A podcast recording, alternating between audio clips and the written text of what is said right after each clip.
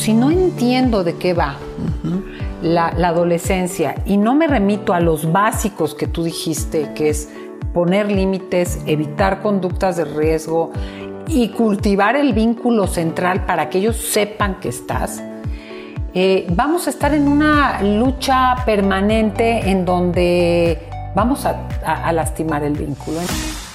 Esto es Entre Verdades y Verdadazos, el podcast original de Tere Díaz. Comenzamos. Bienvenidas, bienvenidos a un episodio más de Entre Verdades y Verdadazos. Hoy vamos a tocar un tema que cómo me preguntan en los verdadazos, que cómo se desesperan en sus casas y que cómo nos paramos de cabeza a veces por trabajar y educar a los adolescentes y a las adolescentes, conviviendo con los adolescentes. Una etapa de vida muy importante donde se pueden actualizar historias de infancia, pero al mismo tiempo con muchos retos porque se inicia esa individuación, esa diferenciación, donde el niño, la niña se van a convertir en hombres, en mujeres, eh, y tienen que pues desafiar a los padres, a lo establecido, implica todo un arte. Y para eso hoy invité a Manuel Turrent, Riquelme. Bienvenido, Manuel. Muchas gracias por la invitación. Encantada de que estés aquí. Ya hemos compartido, bueno, he escrito tres, escribimos tres libros juntos, tres, ¿verdad? Sí. Que, se volvieron cuatro. Que ya se, ¿Por qué cuatro? Bueno, es que uno ahí derivó y dio frutos, dio raíces. Y bueno, llevamos mucho tiempo colaborando, trabajando juntos. Y él es terapeuta narrativo con especialidad en terapia familiar y ha trabajado, fue parte del equipo Cabida del Instituto ILEF por muchos años, por lo tanto es un experto en prevención y atención de la violencia eh, familiar y de género. Y pues por alguna razón, Manuel, han llegado, como que los adolescentes se entienden bastante bien contigo, ser esa parte adolescentil que nunca has perdido yo creo que trabajas con muchos adolescentes, de manera particular se abren contigo y, de ahí la importancia de comentar esto. ¿Qué vamos a hablar hoy? Lo estuvimos preparando. ¿Qué pasa en la adolescencia? ¿Por qué es una etapa tan importante? ¿Cómo podemos ayudarlos? Y, ver, bueno, de qué se trata de veras el acompañamiento en esta edad, porque hay papás que, que sienten que ya lo perdieron todo, que están haciendo todo mal y bueno.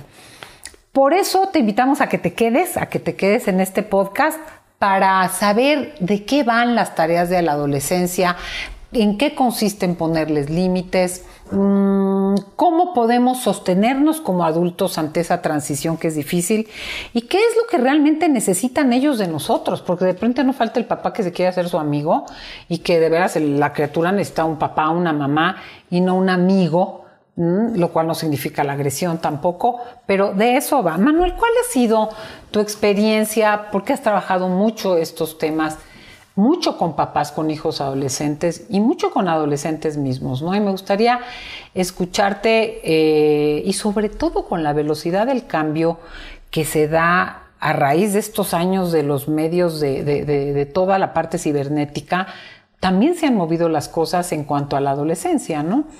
Y bueno, escucharte de entrada, ¿cómo es tu experiencia en cuanto a lo que viven ellos? Los adolescentes están en un cambio de todo tipo, hormonal, psicológico, en las escuelas, tratando de formar nuevos grupos de pertenencia, de amigos, separarse de sus papás.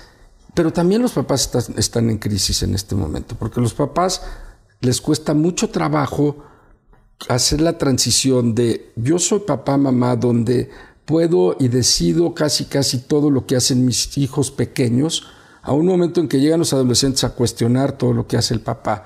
Pero aparte con una información tecnológica, este, saben mucho más de la parte tecnológica y entonces entran en un conflicto el papá, porque antes el papá tenía como que toda la información, y ahora los chavos tienen más información que el papá. Entonces entran en un choque de el chavo queriendo implementar su nueva identidad, tratando de, ver quién es, cómo, cómo es, y el papá sintiendo en peligro, papá y mamá, como su autoridad, su sabiduría, sus conocimientos, como si sus conocimientos y sabiduría ya no importaran tanto y solo la tecnología y los conocimientos que tienen los chavos importaran. Entonces es un choque fuerte en esta nueva generación, en donde los papás están muy desconcertados y los chavos también. Y entonces, ¿qué sucede cuando eso pasa?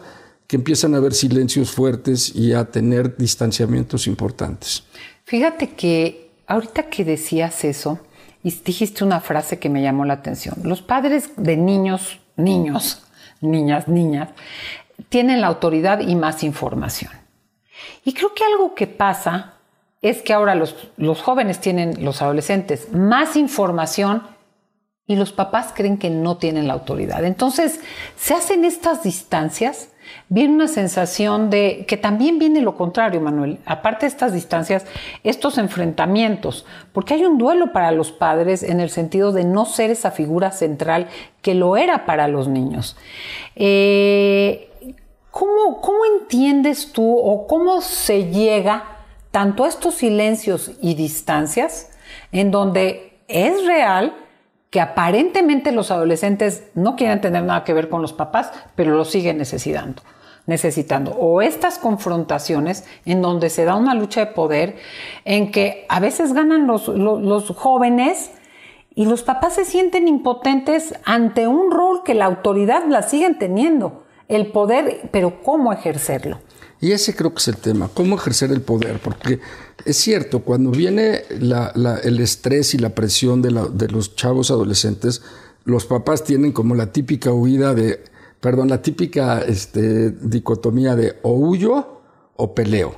Y entonces, o huyo quiere decir, pues pongo distancia con mi hijo porque no lo entiendo, no sé qué hacer y pues a ver cómo resuelve el sus Ni le hablo ni lo escucho. Ni le hablo y el chavo tampoco, entonces se vuelven silencios terribles en las familias. Y la otra es una lucha de poder para ver quién tiene el poder, porque el chavo quiere generar, quiere tener más poder y el papá no quiere perder el poder, sobre todo el papá hombre. Y ahí creo que hay una diferencia importante. La mamá logra muchas veces, no siempre, pero muchas veces como entender al, adolescente, entrar en el mundo del adolescente, preguntarle las cosas que son oportunas para el, adolescente. Y el papá se siente perdido porque él había sido autoridad durante toda la infancia y de repente está siendo cuestionada su autoridad. Algunos papás me dicen, es que los perros son mejores. Le digo, pues sí, claro, un perro no te va a cuestionar tu autoridad. Un perro, tú tienes la autoridad sobre el perro.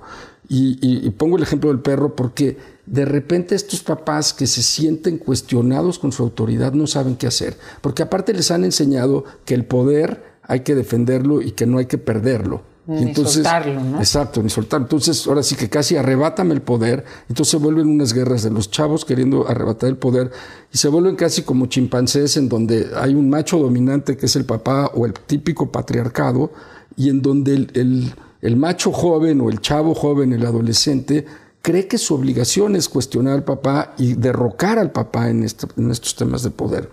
Y para acabar de molar con este tema hormonal, los papás no nos acercamos a los hijos, no sabemos escuchar, ni siquiera tenemos rituales como las mujeres que tienen rituales para la menstruación. Los papás hombres no tenemos ningún ritual donde les expliquemos que van a tener su primera eyaculación. Habría muchos momentos que nos podríamos acercar con nuestros hijos y no lo hacemos por este tema de abuso de poder o de, o de conflicto de poder en donde no quiero perder el poder.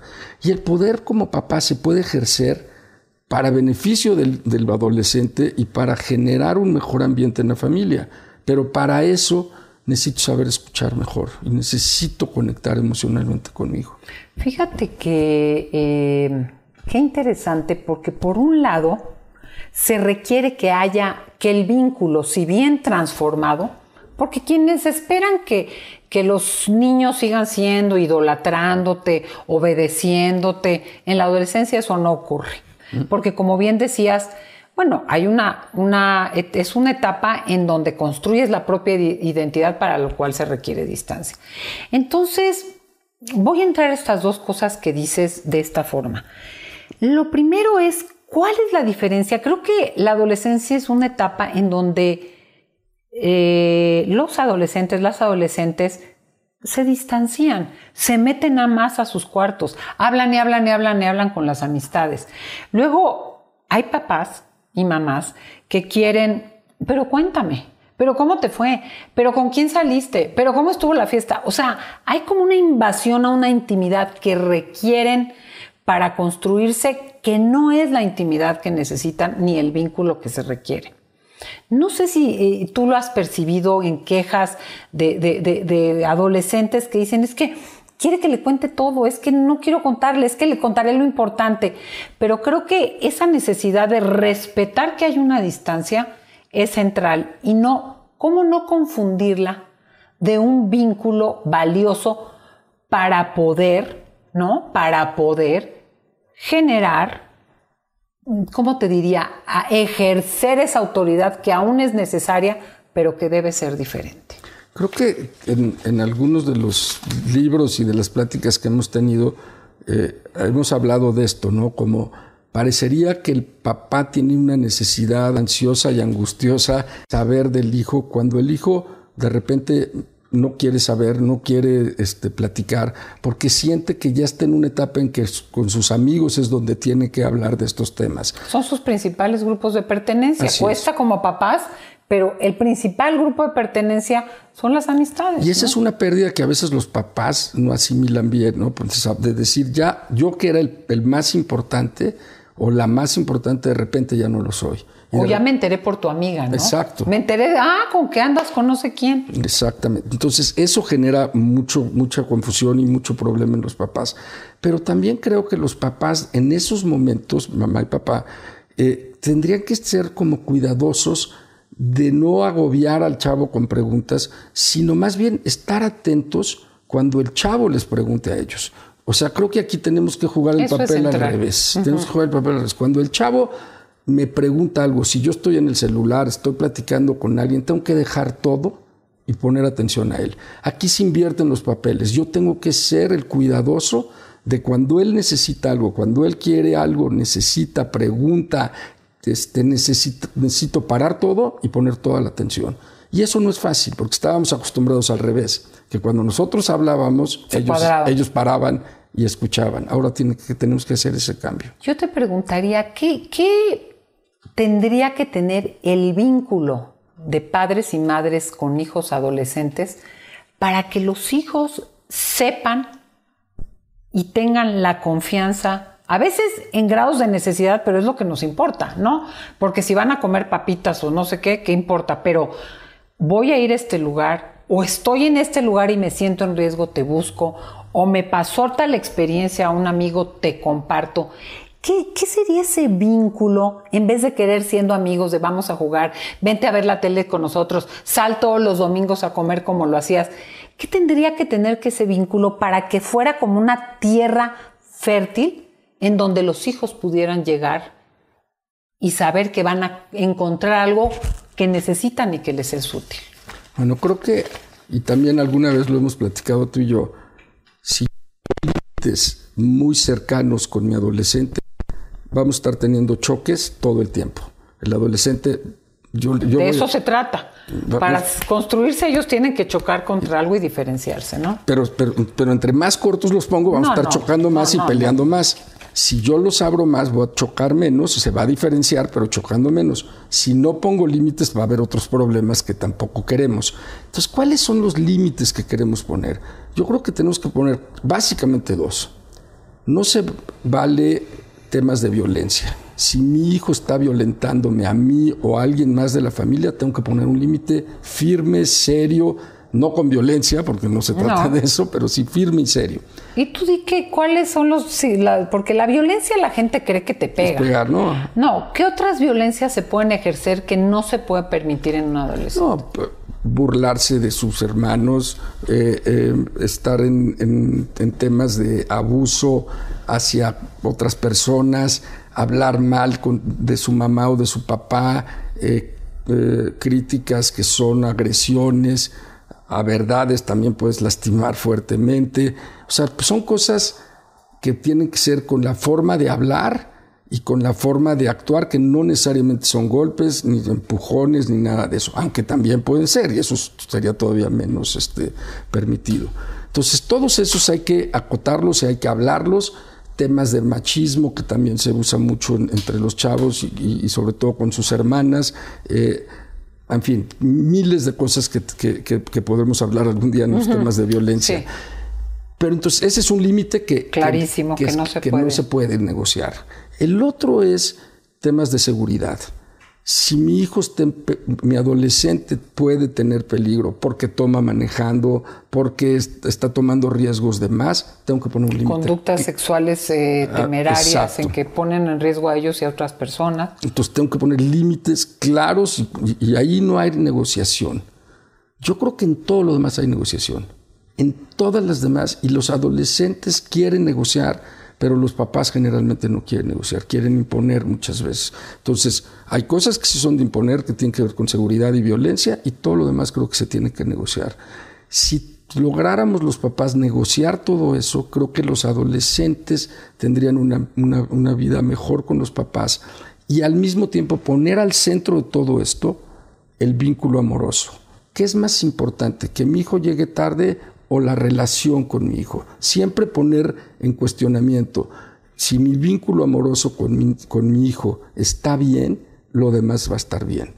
Y la última, que también me parece muy importante, si mi relación de pareja, llámese con mi si estoy casado o divorciado, si estoy casado con mi esposa y si estoy divorciado, si tengo otra pareja y si no tengo pareja con mi vida misma, si yo estoy bien en mis relaciones de pareja, el modelo de relaciones de pareja que le doy a mis hijos también va a ser importante. Entonces, enseñamos por el ejemplo, si soy un explosivo, si soy un gritón como papá, si soy machista, si quiero este, tener el control de, la relación. La rebelión va a ser, vamos a decir, enfermiza, ¿no? O sea, no la adecuada, porque hay una rebelión adecuada del adolescente, porque de esa manera él dice, esto no soy y esto soy. Así es la construcción de la, identidad.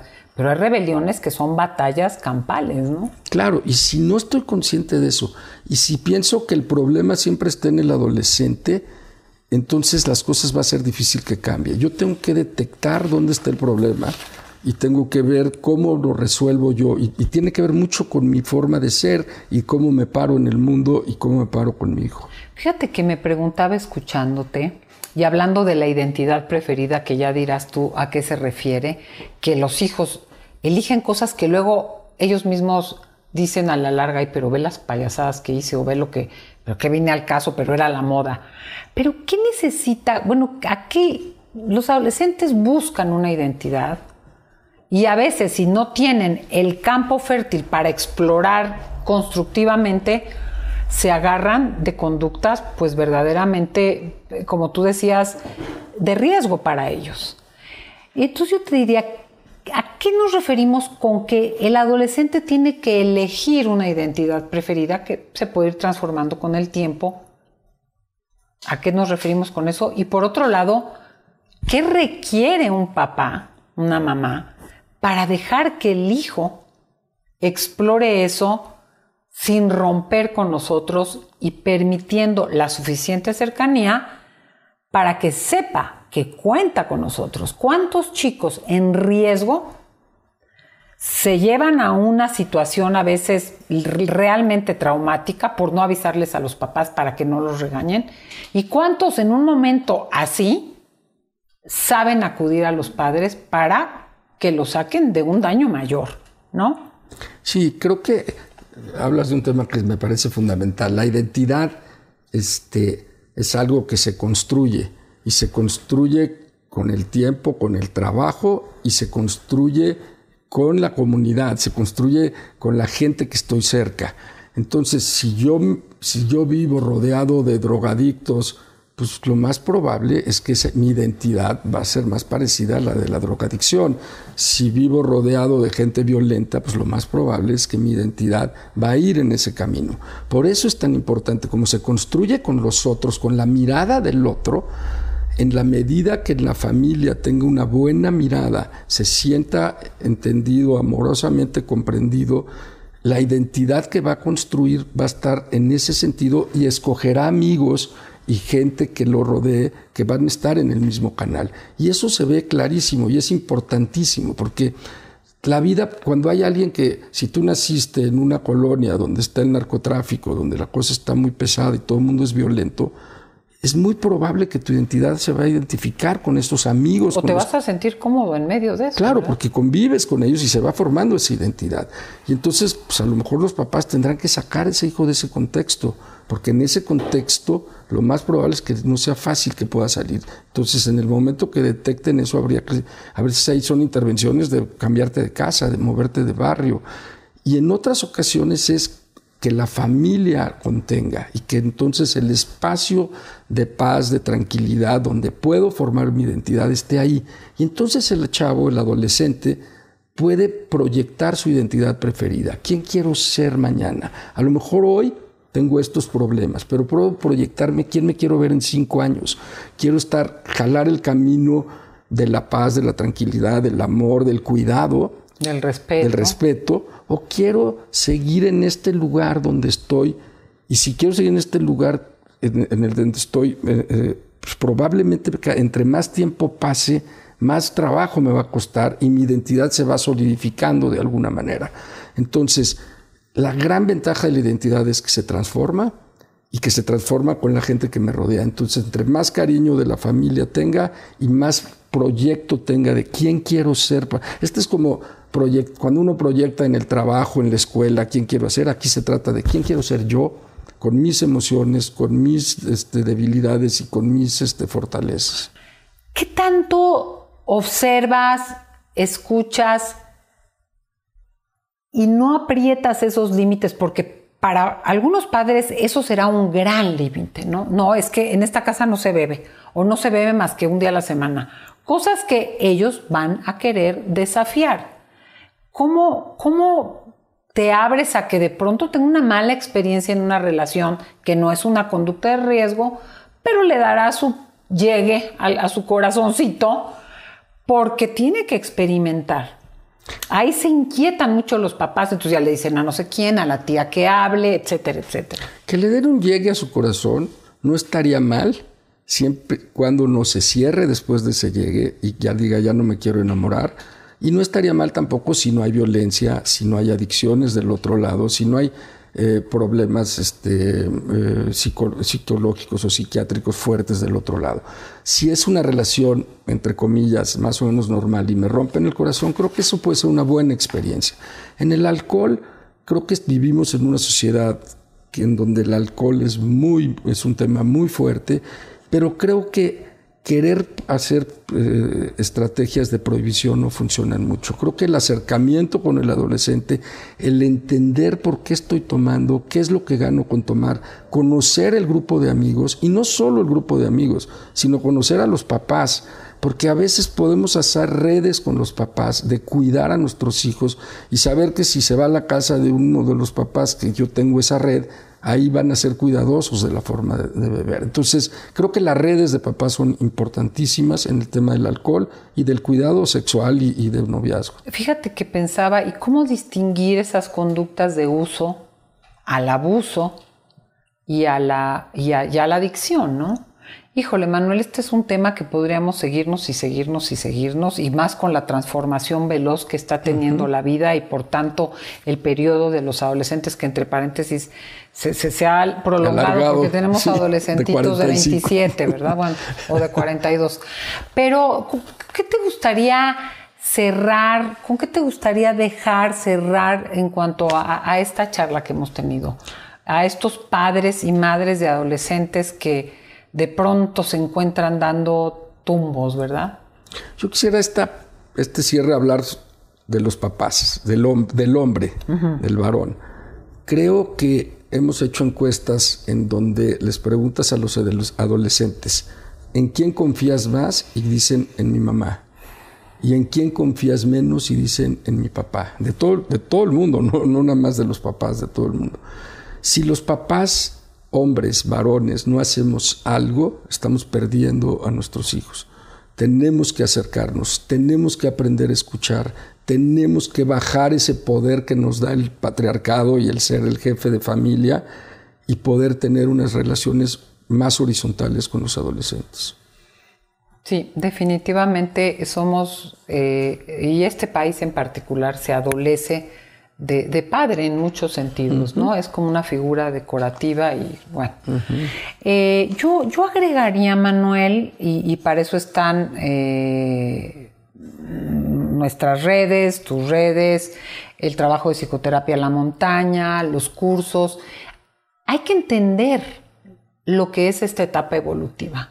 Si yo no entiendo que la construcción de la propia identidad, qué soy, qué quiero, cómo me vivo, implica un desafío a la autoridad y una cierta exploración eh, que, que es salir de casa y confrontar lo que se vive en casa, como padres la vamos a vivir muy mal, como una traición, como se están descarrilando. Si no entiendo de qué va la, adolescencia y no me remito a los básicos que tú dijiste, que es poner límites, evitar conductas de riesgo y cultivar el vínculo central para que ellos sepan que estás, eh, vamos a estar en una lucha permanente en donde vamos a a, lastimar el vínculo. Entonces, bueno, esa es la invitación a profundizar qué es este tema de la adolescencia. Por supuesto, pidan ayuda. Pueden encontrar a Manuel en sus redes, reces no, Manuel Turren Riquelme y todo lo que encuentran en teredias.com, en mis redes. Acuérdense que somos un equipo de 70 terapeutas en psicoterapia en la montaña para atender algunas consultas que puedan ayudarlos a entender este proceso y a relacionarse mejor con sus adolescentes. Y no nos fallen en el siguiente capítulo de este podcast que se va a llamar Lealtades Invisibles, donde nos acompañará Shulamit Graver. Muchas gracias, muchas gracias Manuel. Gracias. Hasta aquí llegamos con Entre Verdades y Verdadazos, con Tere Díaz. Nos escuchamos en el próximo capítulo.